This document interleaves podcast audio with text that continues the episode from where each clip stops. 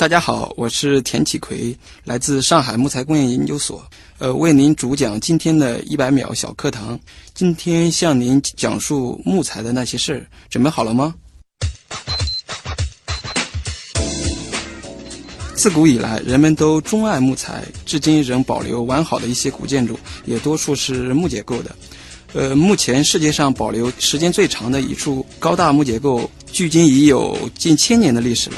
在我们当今的一个社会，人们的生活也离不开木材，人们起居所使用的家具、地板、餐具，多数也木材所制。人们之所以喜欢木材，是因为木材具有许多其他材料，诸如钢筋、水泥等所不具备的一些特性。首先，木材具有很好的力学特性，它的强重比比较高，在一些地震多发的地区，比如日本。呃，建筑房屋形式多数以木结构为主。其次呢，木材具有很好的一个视觉特性，木材纹理比较美观，色泽比较多样，又能吸收对人体眼睛有害的一些紫外线，可以给人以非常舒服的一个视觉效果。此外，木材具有很好的一个调温和调湿的一个功能，具有很好的一个触觉和声学效果。据研究，相对于钢筋混凝土房屋，居住在木质房屋的。人的寿命可以提高九到十一岁，所以越来越多的人在家庭装修或者在选用家具的时候，都会选择我们木材。节目准备好了吗？正在将内容进行智能排列。嘉宾的情况呢？正在为您检索嘉宾的特殊喜好。不用那么详细吧？正在为您安装幽默插件。你这是在吐槽吗？正在为您更换全部文字素材，正在删除您的幽默基因，已将节目专业程度调低到百分之三十五。好了好了，马上开始节目吧。正在为您开启极客秀。欢迎各位来到本周的极客秀，本节目由上海市科委支持播出。各位好，我是当年为了选一款合适的地板，选到身心俱疲的旭东。大家好，我是每天帮人检测地板的田启奎。欢迎田启奎老师做客极客秀啊！我觉得田老师的这个自我介绍是很谦虚了啊。田老师是上海木材工业研究所的常务副所长啊。那么其实一直以来呢，就是在和各种各样的木材打交道。而今天啊，其实我们的选题也非常的明确，就是这样一个关键词：木材。我们先进入极速考场，来认识一下田启奎是怎样一个人。极速考场。第一个问题是咱们的必答题啊，想问一下你是怎么样定义极客的，以及自己曾经做过的最符合这个定义的事儿是什么？呃，在我看来，极客应该是在某一特定的专业领域，嗯，具有一定的好奇心，并在这一专业领域就是不断探索一些新的事物。嗯，所以像你的话，就是专注在木材这个领域。对的，对的。哎，木材给我们的感觉是一种。应该是人类接触的最古老的材料，甚至都没有之一了。是的，是的，是的。这个还有很多新鲜的事物吗？因为大自然就给我们带来了那么多的种类的树啊。嗯，对的，因为本身木材，刚才那个旭东也讲过了，是我们比较传统的一种材料。呃，从我们老祖宗开始吧，一直从开始的一个取火，到后来我们将木材作为我们一种家具或者一种材料来进行使用。因为本身木材这个行业呢比较传统，嗯，需要与其他行业，呃，包括是其他专业进行一些结合、一些融合，才会。发生一些新的东西，就材料虽然是传统的，但是这种结合或者说是这些附加的东西，是的，是全新的。对的，比如说像我这几年一直做的一些工作，就是木材与化学方面的一些研究。嗯。就针对我们这一块尤其像我们那个板材类的，像甲醛，催生了一个新兴的行业，就像我们那个空气净化的一个行业，就专门针对我们板材甲醛的一个一个净化，嗯，通过涂覆一些除醛的一些材料，来从而降低我们板材的一个甲醛的问题。嗯，你好像在上节目之前开了个玩笑，就是说能够一闻大概就知道超没超标，真的可以做到这样吗？呃，当然这个有点夸张了，这个主要还是靠一个经验，嗯，因为我们就长。时间做这个工作的话，其实甲醛的话本身其实是无色无味的，但是它对我们的一些感官的，就尤其对我们呼吸道会有一些刺激性作用。嗯，在我们实验室我做过一个测试，大概也就在零点零六 ppm 左右。因为正常的话，人呢就是对甲醛的一个嗅阀是在零点零五到零点一二 ppm。我意识到了你曾经做过的，在我看来已经非常极客的事情，就是拿自己去做测试了，差不多直接去闻了。对的，对的。接下来啊，如果说要给极客秀换一个 logo，、嗯你觉得上面放一个什么样的图案比较合适？为什么？嗯，如果让我选择的话，可能会就是我比较喜欢的，就是我们这个跟我们行业当然有关系了。嗯就是刚才我也跟主持人在交流的，就是我们那个海南黄花梨的一个花纹。海南海南黄花梨的这很贵啊！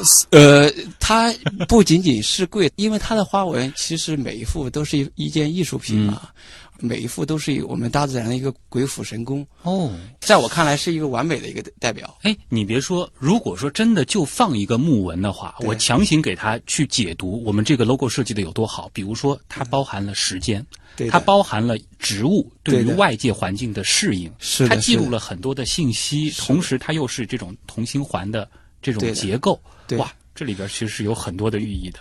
对他特别像我们有具有极客精神的人一样，就是无论你的从事的行业和工作如何，但是每个人都是在就是自己的行业里边去寻求一个完美的一个一个过程，所以我觉得这个应该可以。而且树的寓意很好，就是说对的植极客我们未来的这个树冠能够有多大，其实也取决于我们当时的这个基这个根扎对的，得有对的，多深。对的。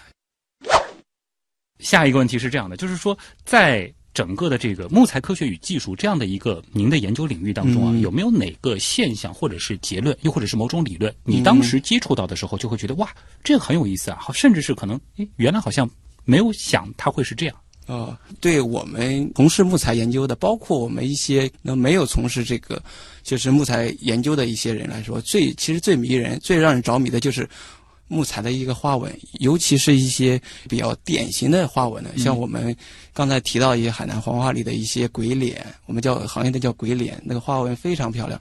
包括像我们鸡翅木类的一些就是大的一个鸡翅膀的一种形状，还有像我们金丝楠木的一些水波纹，都是非常漂亮的一 一些花纹。我很好奇，就是说现在科学上有没有解释，就是为什么这些树会有这种特定形态的花纹，而不是我们想象当中树都应该是一环一环的这种年轮？呃，是这样。从我们专业的角度来说，木材所以产生不同的一个花纹，是因为每一种木材在特定的环境内，它的有新材和边材，就是木材种类不一样，它的新材和边材的成长的年份是不一样的。呃，举个例子，像我们热带的一些木材，像那个亚热带的一些木材，像海南黄花梨，它的成长周期比较慢，可能说一年它只长了一毫米或者零点一毫米，但是生长在我们非洲的一些高大的木材，可能它一年可能要长两毫米或者一公分，也都有的，所以它从它一个悬切面角度来说，会形成不同的一个花纹。啊，主要的还是跟它的这个生长新边材对生长周期、新边材的一个变化，嗯，对的。下一个问题呢是想问一下啊，这个有没有最喜欢的书、最喜欢的电影？不知道会不会和木材相关？说喜欢的跟木材的，呃就是不是很融合吧。我喜欢的书的话，就是可能我看过了一本小说，就是《平凡的世界》，可能在前段时间也世界嗯对的，也拍成了一个电视剧对的。电影呢？电影的话，看的电影也蛮多的，嗯一直比较喜欢的一一部电影就是那个《肖申克的救赎》，嗯我也反复看了好多遍。啊，倒不是这种科幻类的。呃，倒不是，因为我其实自我性格认为比较感传统的。我觉得其实挺有意思的，就是说，呃，木材工业研究所，我们虽然说是一个很典型的就是工科的研究所，会不会是因为我们研究的这个材料它比较传统，所以往往你的同事包括你都会偏传统？呃，会会有这方面的一些影响，因为嗯我们接触的一些可能就是说一些传统文化，包括我们木文化也是一个传统的文化，嗯，对的。那接下来就想请教一下了，您的最后一个学历的毕业论文当时做的是什么呢？呃，我的毕业论文主要是做的是针对我们木材胶粘剂的一些改性，啊，也是偏化学的。呃，偏化学的。因为本身其实我们木材加工行业的话，就是我们常用的一个胶粘剂，就是我们叫尿醛树脂胶粘剂，它主要的成分就是尿素和甲醛。可能提到甲醛，各位听众可能觉得有点敏感，或者是说现在大家已经到到了一个谈权色变的一个。但某种程度上，我们离不开这个东西。对的，因为在过去的三十年，可能说我们主要依赖于这种就是胶粘剂的。我所做从事的这个研究，主要是针对我们利用一些新能源的一些，比如像我们生物质能源。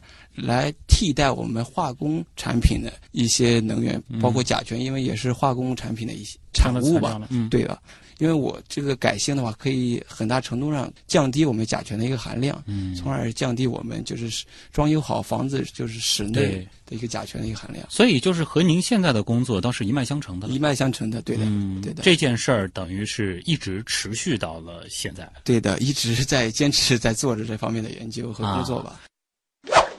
那就顺着您的研究问下一个问题了，就是说现在您的这个平时的工作或者是研究，哪一种工具或者是仪器又或者是试剂对您来说是必不可少的？嗯，我这边的一个研究来讲的话，主要是针对木制品包括板材方面的一些污染物的一些研究嘛，嗯，主要包括就是像 VOC 和甲醛所必须要的一些仪器的话，主要有两种，一种就是我们叫分光光度计，另外一种就叫气象色谱仪。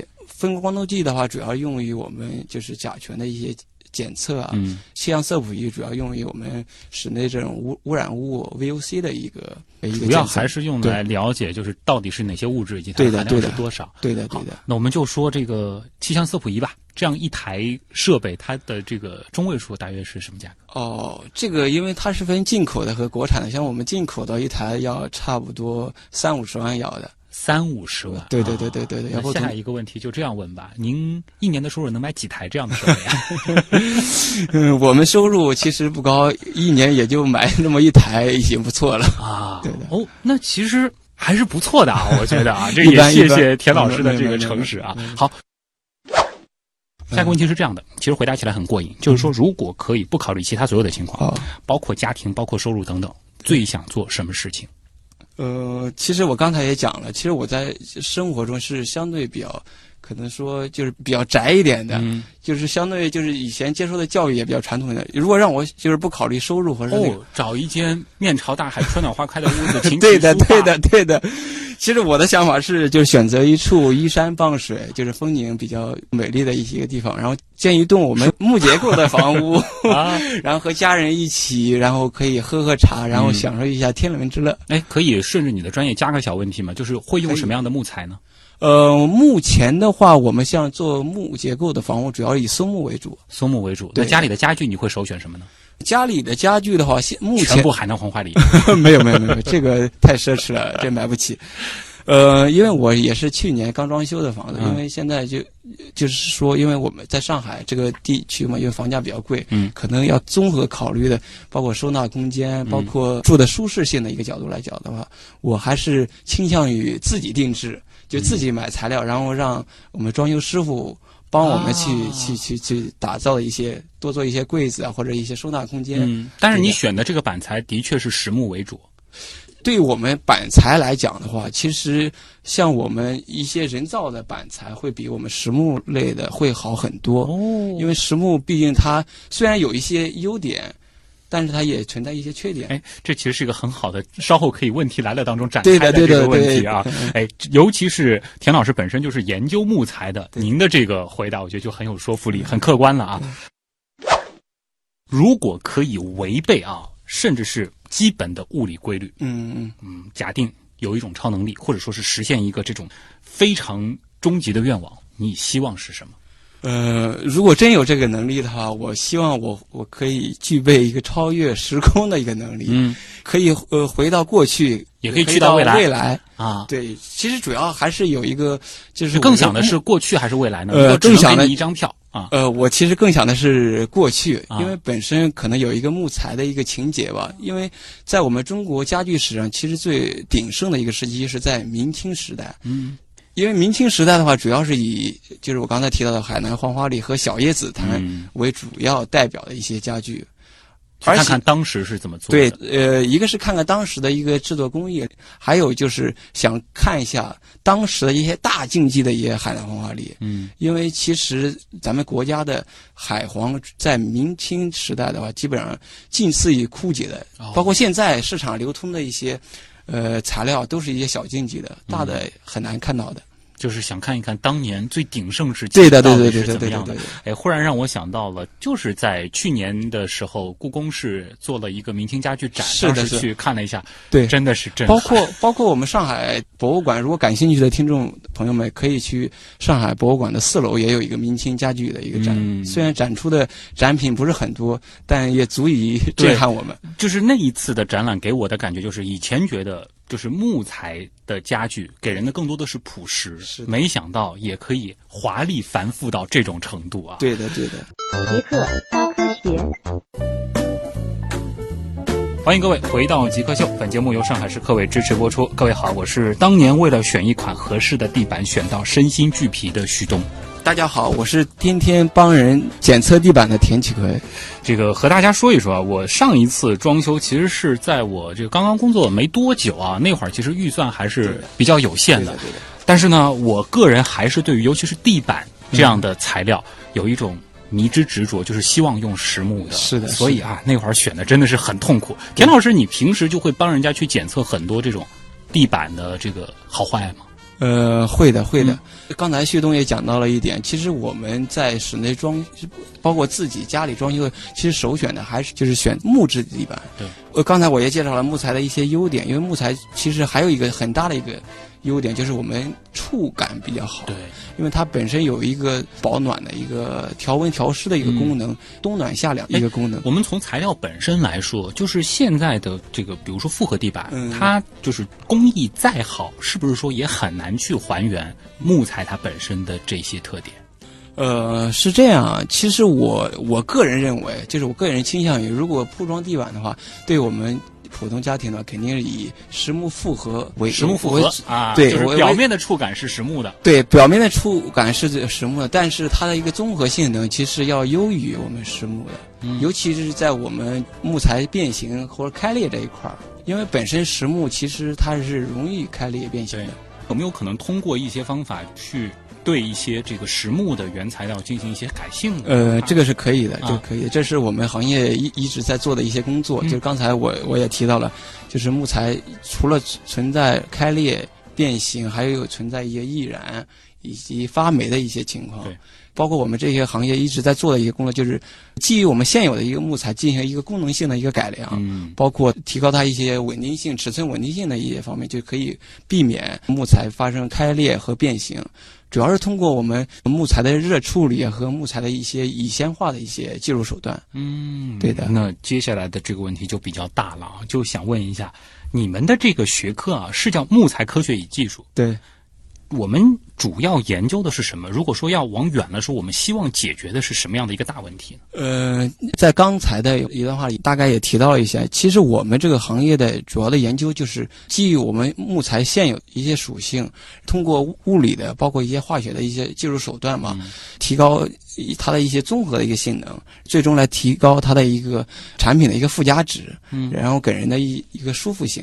就是说，虽然木材这个材料它非常的传统，对但是我们也有很多的技术手段，对的，可以让它变得更适应现代生活的这种对的啊，就是扬长避短嘛，嗯就是把它一些优点我们去去使用，把它一些缺点我们尽量去通过技术手段来进行去规避掉。嗯存不存在这种可能？就是说，以前我们对于一些木材的认识啊，比如说松木，我们觉得它比较廉价，对吧？然后呢，这个呃，可能相对来说也比较轻质。然后又比如说像是这个什么橡木啊，又或者什么油木啊，对，它价格可能会更高，它也更结实。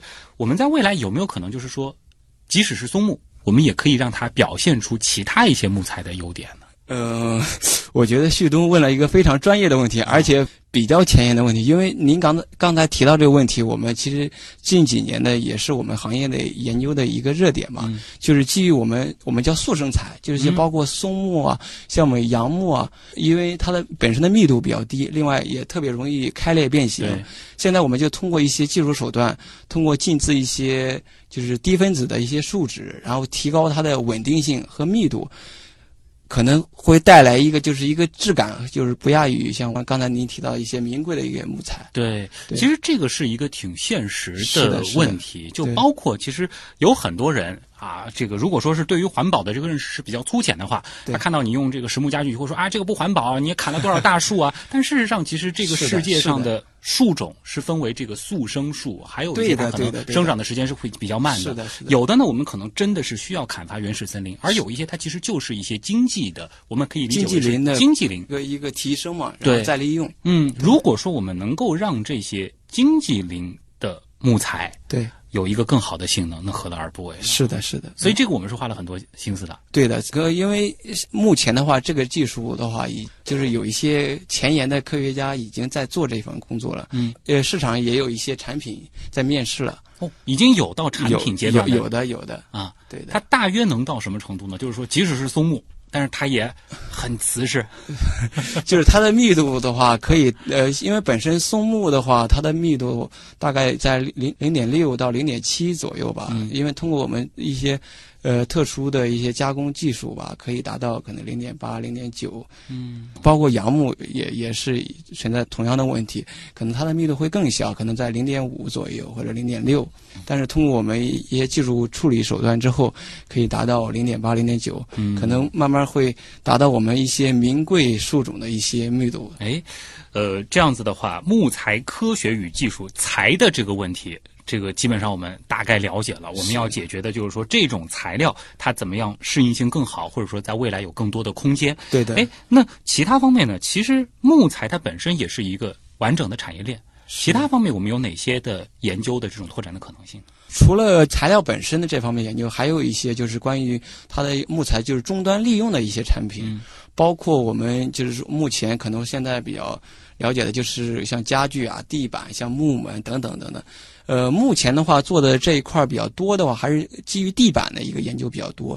比如说像我们长三角地区，因为冬天的话比较湿冷，近几年嘛，可能在上海这一块儿，就是大家装修首选的还是我们叫地采暖地板。对，地采暖地板呢，它就是因为本身实木，尤其是实木地板，它存在一些缺点嘛，嗯，包括它受热容易开裂变形。像地采暖地板，它就是说通过一些就是我们热处理的一些手段，包括一些化学手段，让它去稳定，然后尺寸稳定，然后满足我们地采暖一个需求。可以开地暖了，相对的但是在这里要提醒一下大家，就是说，呃，其实不是所有的实木地板都可以作为一个地采暖地板。哦，对我们消费者来说，如果选择地采暖地板，我还是建议大家选择一些实木复合类的会好一点，实木复合。稳定性会更好一点。哎，有的人会有这样一种认知，觉得地暖在下面，这就是一个热源嘛，像是一个这个烤架似的。对然后你复合地板，你难免里边有一些粘合剂啊，对这不是就把那些东西全熏出来了吗？很多人很害怕、啊。这个问题其实就是在前年的话，当时我们上海市质量技术监督局做了一个专项的一个一个报道，嗯就是关于我们地采暖的为甲醛的问题，就是刚才呃旭东谈到的这个问题，就是在不同温度条件下，对，就是它甲醛释放量的一个问题。其实从目前的一个角度来说，其实整体的话随着我们行业，尤其胶粘剂这块的一个技术的一个升级，目前的话，这个甲醛的水平已经处于，我不敢说是历史的一个新的一个低点嘛，嗯，就是说现在的基本上甲醛是不存在什么问题的。对。同样是甲醛，我们可不可以再建立这样一个认知，就是说，即使是实木的，它甲醛未必低，复合的甲醛也未必就高。呃，可呃也不完全可以这么讲嘛。其实真正的实木本身是，就是它没有使用胶粘剂嘛。其实从理论上说是没有不含甲醛，但是其实个别树种其实它本身也是含有甲醛，像一些杨木类的，可能它本身也有像甲醛那个羟基的那个。这个是植物它自带的对自带的，所以它跟这个甲醛，因为它一个是比较微量的，另外也不对我们身体带来什么影响的。包括我刚才提到的石木复合，其实现在的这种制胶的一个工艺，包括水平，其实是已经达到一个非常先进的一个水平嘛。当然，跟无醛还有一点差距啊。对的。哎，那么在这个木材的后续的这个加工制造这一块，我们可能会更多关注哪一些方向呢？呃，加工制造的话，这一块的话，因为包括昨天我我们行业就是上海行业协会也在开一个就关于我们全屋定制的一就是一个一个一个年会嘛，也也听了一家企业在讲，也包括我们现在行业也在关注的一个就是我们油漆的这一块，因为现在呃整个从国家的一个层面都在提倡在推导我们叫油改水，就是油性漆改水性漆。我觉得可能说，本身像木材，目前的话，我们这个行业的话，就是产品，我觉得已经很丰富了。接下来可能是通过这种附属产品嘛，来提高它的最后的一个一个性能，主要是环保方面的。嗯，对。还有一块可能提到环保，很多人会想到的就是回收。很多人觉得木材是一个挺好回收，它可能这个环保这一块会做的比较好的。不知道在您看来是不是这样？这个分两块吧。我觉得木材本身回收。呃，是没什么问题的，因为具体的话要分两块，一个是我们人造板方面，一个实木类的。实木类的话，像一些大型的人造板厂，包括我们纤维板厂，包括刨花板厂，它会回收一些实木的一些木材进行粉碎，然后重新再加工利用，然后制作我们纤维板或者刨花板。呃，对于一些我们现有的一些这种人造板的一些产品，可能回收起来会有一点难度。到了这一步了，它其实已经经过一次回收了。已已经经过一次回收了。另外，它本身因为像这种，就是材料里边会有一些胶粘剂在里边，可能回收起来难度会比较大。不过目前我们行业内也开展一些这方面的研究吧。嗯，就已经开始在探讨怎么样去有效的再利用这些人造板材了。对的，对的。啊。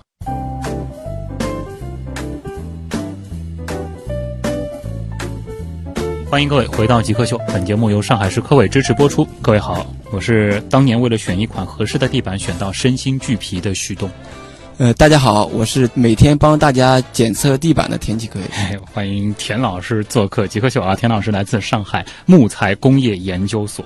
哎，前面一直在说这个自我介绍，我也简单的说一说。当时我最后选的呢，我没有记错的话，应该是这个项目的。地板，对，刚好田老师在这儿啊，我们也借着这个机会，给那些可能想要装修的、选地板的朋友做一个简单的科普吧。就是说，现在常见的这些木材，我们可以通过一些什么样的逻辑去选择一款最适合自己的呢？首先，我们在选择地板的时候，毕竟因为现在我们地板的话主要有三类，一个是实木地板、实木复合地板，还有一款强化地板。当然，这三类有一定的档次，最高的肯定就是我们实木地板，接下来就是我们实木复合。然后最后就是稍微低端一点，就是我们强化地板。呃，我们在选择地板的前提下，首先要考虑我们一个整体的一个预算的问题。如果预算还可以的话，可以选择一些实木地板，包括刚才旭东讲的一些橡木地板，嗯，包括我们有一些可能非洲材的，像质地比较坚硬的一些，像二尺豆啊。当然，价格再高的，可能像柚木柚木的一些地板了。哎，这里其实存在着一个问题啊，就是如果预算充裕的话，是越贵越好。呃，其实不尽然啊，因为我们家庭装修要讲究一个整体、一个风格的一个匹配。像我们项目的话，可能选择性比较素雅一点的，对，所以要根据我们家庭的一个装修风格吧，就还是看你的这个装修风格，因为每一种木材其实它的这种颜色，对的，或者说它的这个色温什么的，还是不太一样的，对的，包括它的花纹也是不一样的，嗯，对，就并不是说你不差钱就选贵的了，这个是不太一样的，对的。那如果说是从这个呃，就是木材本身的，比如说它的这种这个硬度啊，或者是这个，我们一般是用一个什么样的逻辑去考虑？就是我们地板的硬度主要从两两方面考虑，一个是它表面的漆膜的一个硬度，另外就是一个我们木材本身的一个硬度。哦，对，还有漆好不好？对，这个漆的好坏也很重要的。嗯。对的就，有的时候我们可能有的人要追求那种地板能反光的那种效果，这其实主要是 油漆的作用。对的，对的。嗯因为目前的话，我们在地板行业的话，油漆吧主要是用 UV 漆，嗯因为它可能因为每家呃工厂的工艺不一样，可能也有三底、六面或者六六底、七面的都有的，所以每一家的都不一样的。嗯，因为它的就是你漆膜的一个质量，也影响了你地板的一个使用。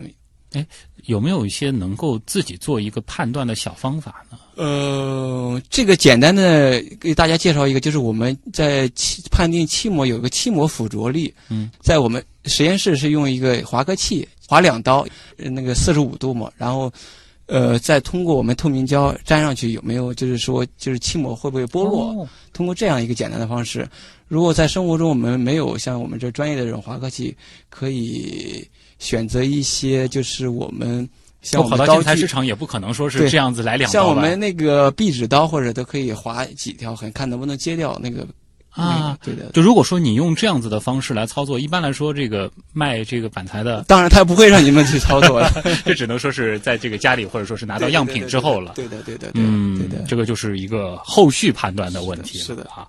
说到这个木材的这个价格，是不是说它其实也是有一定的这种周期性的？因为好像在我的印象当中，就是有的时候。我当年觉得这个是很贵的这个木材，可能过两年去看它不是很贵了。然后有的它原来平平无奇的，后面反而炒的价格很高。是的，是的，啊呃，是这样，因为现在呃，我我们国国家的话，木材主要是依靠进口，嗯因为本身我们就是国家自产的，就是说主要是以速生材为主，以杨木，像广西的安木为。像我们用到一些家装，包括一些家具的一些硬馈材，主要呃依赖于进口，包括一些北美的一些材料，包括非洲的一些材料，包括南美的一些材料。嗯主要依到依靠进口会带来一个问题，它受政策影响很大。啊，呃，木材这块儿的价格也是有很大的影响的。嗯，包括一些国内的一些就是经销商，他们会利用这些政策会囤一些货，所以它会有很多市场行为在里市场行为在里边。所以这个其实又回到了前面的那个问题，就是未必最贵的对就是最好的，它其实是要把它当理解成是一个商品，而且是会波动的是的，是的。啊，这的确很重要啊。其实很好奇啊，就是说田老师，你是什么样的一个契机，最后进入木材这个研究领域的嗯？呃，不瞒您说啊，呃，因为本身我们木材加工这个行业属于一个冷门专业。对，其实当年我报考大学的，其实也并非我所愿的。你当时本科学的是化工吗？还是没没没，本科学的也是叫木材加工与工程。哦，本科就有这样的对对，对，就有这个专业的。啊当时是因为我大学志愿是调剂，然后嗯。调剂到这个专业的。其实一开始，包括我接到通知书的时候，就是包括我们老师都觉得这是这这什么专业，什么鬼，说非常冷门，都没听过。其实我一开始就是入，包括入学的，其实我有点抵触的，因为嗯。我觉得好像这个专业有什么好好是不是觉得有什么好学的？大学学木匠了？对的，当时所以我们就自嘲自己是个木匠嘛。嗯但是随着我们专业知识的一些学习吧，慢慢了解到原来木材里边有好多知识，包括好多东西我们是可以做的。嗯，包括我考研的时候，也毅然决然的选择了我们这个行业，而继续进行深造。哎我想一想，这个专业能和哪些专业有交集啊？比如说，可能会有生物学的知识，你需要了解对的树的生学还有生、生物学、啊，声学，包括我们建筑装饰也 也是需要接触的。对对对，然后包括化学方化。学这肯定很重要，材料学的这些基础知识都是必备的。对的，像化学这一块儿，因为像我们木材里边，像有些木材是含有一些香类的，像我们市场一些檀香嗯，或者沉香，就是通过化学的一个手段提取一些香料。甚至再远一些的，这个跟这个传统文化啊，或者说是这种什木文化么考古啊，什么这些相关的，可能，都会有涉及啊。。说到这个，我们是在一二年左右，我们帮上海文化博物馆就是做了一个项目，就是当时他们在闸北，当时还叫闸北一个一个元代水闸，当时水闸里边的一些木头，让我们帮他做一些鉴定，嗯，这同样也是同样一个考古在这个领域里啊那就很有趣了。哎，如果说问你这样一个问题，就是说从事木材领域的研究是一种怎样的体验？我不知道你会怎么回答。嗯，其实关于这个问题，我认真也考虑了一下。其实我觉得对木材研究的，我自身的一个定义啊，就是一个探索自然，并且改变自然属性的一个过程。嗯首先，为什么叫探索自然呢？呃，就拿我们就是木材树种鉴定来讲，本身因为木材树种鉴定这个工作是非常复杂的一项工作，它是要要综合我们木材的宏观特征，包括它的一些微观特征，通过一些比对一些标本库来最终来就是说它的一个木材的一个种类。在我看来，它就我觉得它就是在大自然中数以百计的这种物种中一种探索吧。啊，就如果再通俗一些的话，就是放到日常生活当中啊，如果大家这个有幸认识田老师，或者说是像田老师这样的专业人士，哪些问题你们能回答？就比如说看到这块地板，你大概能告诉他这是一个什么样的材料，这应该是没问题的。呃，对的，对的。那如果说是随便看到一棵树，呃，这个 这个很难。你更熟悉的是它变成了材料之后的样子。我们主主要还是研究，就是说我们树木伐倒之后 的一个材料。啊，这里是正在播出当中的极客秀。今天做客我们节目的极客田启奎呢，来自上海木材工业研究所，他是常务副所长。还有一点时间啊，我们进入问题来了啊。其实这种和生活息息相关的话题，问题还是很多的。问题来了，问题来了，问题来了，狐狸小王子问：对传统的木材加工有哪些比较好的工艺？呃，对于传统的木材加工，我认为比较好的工艺就是我们一个榫卯结构。哦，在我国，就是包括不止我呃我们国家，包括日本的一些古建筑，就是木结构主要采用就是榫卯结构，因为它不用一些胶水，也不用一些钉子，全靠我们这榫卯的一个结合，而且它的稳定性是极强的。那也就是说，如果是真的能全榫卯结构的这个家具能做出来，那是非常好。是的，是的，包括我们在现在，就在我们当今现在这个社会，包括我们现在做的一些木结构房屋，包括我们一些中式的家具，传统的红木家具，主要还是采用这种榫卯结构的。嗯，这个里边其实就有很多力学的渗透了。对的，对的，这也是我们老祖宗的一个智慧的一个结晶嘛。嗯，哎，这个说到传统的木材啊，我不知道能不能再换一个角度去理解它这个问题，就是说在木材领域有没有一些，比如说老料的这种概念啊？可能说这块木材这个留存了几十年甚至上百年，然后我们再来对它加工呃，这种是有的。啊。在我们这行业有有一些企业在做一些，就是我不知道您这边接触过吗？就是那种古船木的一些哦老的一些材料的加工，包括像前几年炒的比较火的一个，就是叫阴沉木，就是在地下埋了好多年的这种木头，啊说号称它是能值多少钱多少钱。其实我这更多的是这种收藏品的这种角度去考虑它对的对的，从艺术的一个角度来说，或者从收藏品的角度，而不是说这个材料本身有多大的特点。呃，其实材料本身的话，其实它也是优于我们新的一些材料，因为本身它经过一些这种环境的长时间的这种洗礼，嗯，它的其实稳定性各方面性能其实要优于哦，我们。岁月其实是改良了它。是的，是的，这是肯定的，对的。啊，那同理就是说，如果能够留存到现在的这些老家具，保存的还依然不错的话，它的很多的这种稳定性其实是优于新生产的家具。对的，可以这么讲。包括以前可能我们在古代就是一些达官贵人选择棺材，可能就选首先用对楠木，因为楠木它本身有一个防虫、防蛀的，包括我们一些樟木类的一些家具啊，可以有防虫、防蚊的这种功效。哦，那从这个角度看，就是咱们中国人啊，一直以来崇尚的这个所谓的红木家具，它背后其实渗透的就是这种稳定性。是的，是的。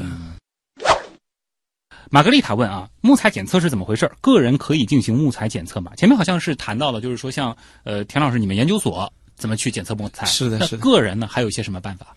其实嗯您刚才提到这个第一个问题就是木材检测。其实木材检测的，因为根据产品的不同，其实它涉及的指标呃也很多，主要包括物理指标和化学指标嘛。物理指标就比较多了，就包括一些外观方面的，嗯包括一些耐香烟的或者耐污染的。还有一些力学指标，像化学就主要包括像我们甲醛、像 VOC 的一些检测。对于个人的话，说坦白来讲很难。不过有些指标是可以，就是个人进行检测，比如说我刚才说的，就是耐耐香烟或者耐、耐污染指标。这个怎么弄呢？像对于我们女士朋友来讲的话，如果你用一些指甲油，举个例子，像我们去建材市场去选择板材，我们可以通过自己的指甲油，然后涂上去，然后过了一分钟之后，能不能擦拭掉？如果可以擦拭掉的话，它就是耐污染这个指标，就是基本上没什么问题的。小妙招，大家记好、呃，如果对于一些抽烟的一些男士的话，尤其像我们选择一些生态板，可以把香烟放上去，然后让它点个就是灼烧一公分左右，然后你再拿起来看一下它有没有发黄，有没有鼓泡，这都可以初步的判定它的产品的。如果是好的产品，它真的可以就是这样可以的，对，没什么问题的啊。对的，这个又是一个小妙招了啊！就有的人其实他跑去挑这种木材的时候，很喜欢做一个动作，敲敲它。呃，这个有用吗？其实是有用的。那我们怎么听这个声音呢？呃，其实很简单，这个敲的目的是什么？就主要是看一下我们这个材料内部是不是有空洞的一个情况。嗯、因为本身空洞和实心其实就是声音是完全不一样的。因为一个是咚咚，一个可能稍微比较空一点。如果材料内部是空洞的话，可能它一些力学性能会比较差一点。嗯，对。如果你做一些支撑类的，或者是说呃受力的一些部件，包括我们做一些呃衣柜啊或者橱柜啊，或可能会受一点影响嘛。嗯、那用手摸能摸出什么门道呢？除了它的漆好不好之外，呃，摸的话，其实这个很难的啊。就有人说这个摸着特别冰，觉得它就特别密实，这个就未必了。呃，这个未必的，这个未必的。嗯。下一个问题啊，这个是暗香浮动月黄昏啊，这个也是很多人常问的，就是怎么样根据木纹去判断木材种类？这个其实是比较难的哦，因为我刚才也在前面呢也提到过，嗯、其实我们木材的种类的鉴定，其实它是一个综合的一个过程，包括你要看一下木纹，包括它的木材的一个。密度大小，最主要要结合一下我们微观的一些构造，因为在正常在我们实验室检测是要对木材进行切片，要看它呀三截面的一个细胞排列，哦，然后再就是来比对，就是我们标本库嘛，然后来最终来确定它到底是什么一个木材。哎，能不能和我们来举几个例子，就是？可能常见的两种木纹会很像，但其实价格还是有一定差异的。呃、这个其实我刚才也提到了，就是说对一些经验丰富和其实稍微有点这种经验的人，可能对一些典型的木纹可能会有一个初步的一个判断。嗯、比如说我刚才提到一个鸡翅木，那个黄花梨，海南黄花梨就不说了，还有一个就是我们那个楠木。嗯，像那个目前市场上鸡翅木的话，有一种木材跟它的花纹就是比较相似，呃，就是那个叫黑心木莲。嗯，像海南黄花梨，其实市场上冒充的就更多了，像一些什么紫檀柳的一些，的确是会很像，呃，花纹很像的，材质的这个密度啊什么都会比较呃，对的。所以如果有这方面的需要，我建议还是专业的一个机构去做一个鉴定嘛。对，其实尤其是到了这个层级的板材。它的这个单价很高，那大家倒是不妨多花一点时间。尤其是对一些红木类的一些、嗯、一些家具啊，包括材料，因为现在在中国这个市场其实是水很深的，对对，就是市场上各种名字都都。举个例子，你黄花梨比较值钱嘛，各种名字都往上都往上靠，嗯、什么草花梨啊，什么非洲花梨啊，都是。对对对。这个的确是，如果说大家选过板材的话，可能会有这种感觉，就是鱼龙混杂吧，是吧？是的。所以就是还是需要储备一些知识再进去。对的。当然，如果是一些比较基础的板材，可能也没必要太在意。对的，因为板材的话，像我们目前的话，我们家具包括材料分两类嘛，一个就是实木类，另另外一块就板材类的。板材类的话，主要是我们二次加工的一个产品。嗯。下一个问题来自。MT 啊，他问：生态板、合箱板、马六甲板是什么？露水合板、艾格板、KB 板又是啥？很专业。呃，这个这个听众我觉得很专业啊。他提到问题里边几种板材也是我们市场上比较常见的几种板材。嗯、呃，严格来讲的话，这几种叫法包括生态板、荷香板、马六甲板，它都是市场一个通俗的一个叫法。呃，第一种生态板，生态板基材以就是多层板，我们叫胶合板、多层板和细木板为基材的，它表面加贴了一些我们叫三聚氰胺酯，表面印了就是不同的一个花纹，然后这样一种材料。像我们合香板，可能这两年就是比较流行的一种板材吧，它主要是用我们农作物的一个秸秆作为原料来进行加工的，它表面贴呃加贴的也是一个我们叫三聚氰胺酯嘛，然后表面。就是包括我们今天用的这种家具，都是叫可能归结为生态板的一些、嗯就板式的家具、办公家具。就这些名字的差异，主要是体现在了一个是原材料上，原材料还有一个个就是说加工方式上。加工方式还有表面那些饰面材料。啊呃，接下来就是最后一个就是马六甲板。嗯马六甲板其实它严格来说应该是叫细木工板。嗯啊，细木工板这个就我们。市场上叫大新板 嗯。呃为什么叫马六甲板呢？因为现在我们细木工板的话，就是主要原料就是新板，主要靠进口，它主要来自于我们印尼的马六甲地区，所以说市场上它叫马六甲板。原来是这样啊！像后面这个问题就是露水河板，像艾格板和 KD 板，嗯呃，这个当然更不科学了，它主要是企业的一个品牌来命名的。像我们露露水河板是主要是以我们吉林森工下边一个品牌叫露水河，然后像艾格板是主要是我们那个奥地利一个品牌叫艾格嗯一个公司的，像 KD 板是我们台湾的一个企业，啊所以说，大家还是要仔细的去辨别一下，是的是的不同这个板它的这个名字的来历到底是什么？对的，否则的话，其实有两种板，它可能根本没法比较，因为它对应的是的是不同的概念啊。呃，罗松问：定制家具如何挑选板材？有哪些小知识我们需要知道？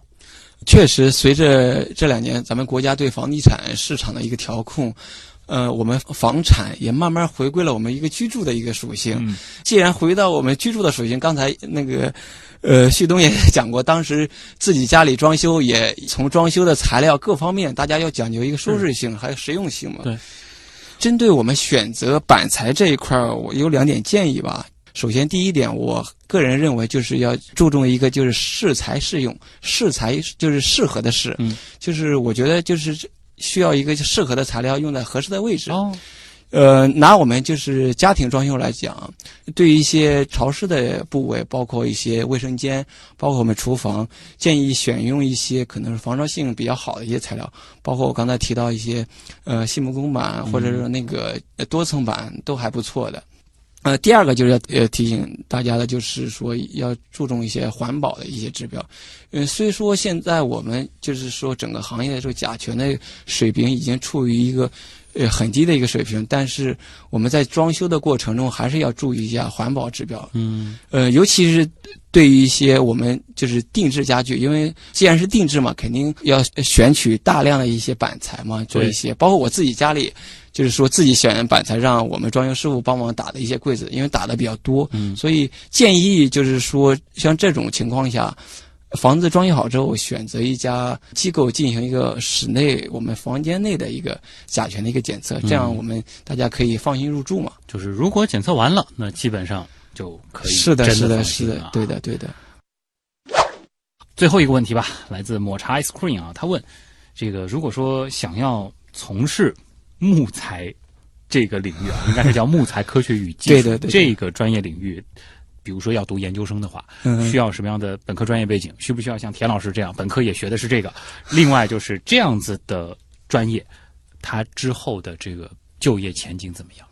如果本科专业不是我们专业的话，其实就读取研究生的问题也不大，主要就是我们在本科这块可能工科方面的东西课程要接触一点，包括一些电工类的，包括一些机械制图类的，包括一些无机化学和有机化学，嗯都都或多或少。化学我能理解，这个电工类，这感觉好像和和木头区别很大。因为我们这个行业还有一块叫人造板机械，啊，因为涉及到一些自动化的一些方面，电工类的，对对嗯，所以就是跟工程相关的这些对对对对挺重要的。对，都会涉涉猎一点，嗯。因为呃如果一些专业性的一些一些学科，可以在我们就是研究生的阶段进行学习，嗯。这是没问题的。对，这个就像是刚才呃和田老师谈到的，就是说，如果你是从事哪怕是声学的啊，或者说是什么化学啊，就是这些，只要是能跟它产生交集的，其实反而可能是某种程度的优势了，就是你在某一个领域已经有一专了，对然后再到木材这个跨学科的这个领域当中对去更系统的去了解。对的，对的。好，后半个问题，就业前景。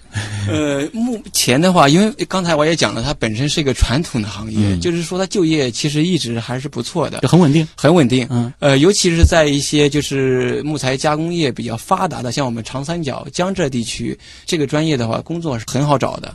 主要是去一些科研机构和一些大型的一些制造企业吧，对，做一些新产品开发，包括一些品质量品控这一块的一个工作。嗯，我觉得这个其实还是很实实在在的，这是很务实的制造，对的，这个非常务实而且它是有稳定需求的。是的，是的，是的，就是哪怕说是这个，你可以这个十几年、几十年不换房，但是可能总是需要更新换代你的家具对的对啊，的对的装修一下这个需求是切切实实摆在那儿。对的，对的。啊，所以大家还是可以考虑一下的啊。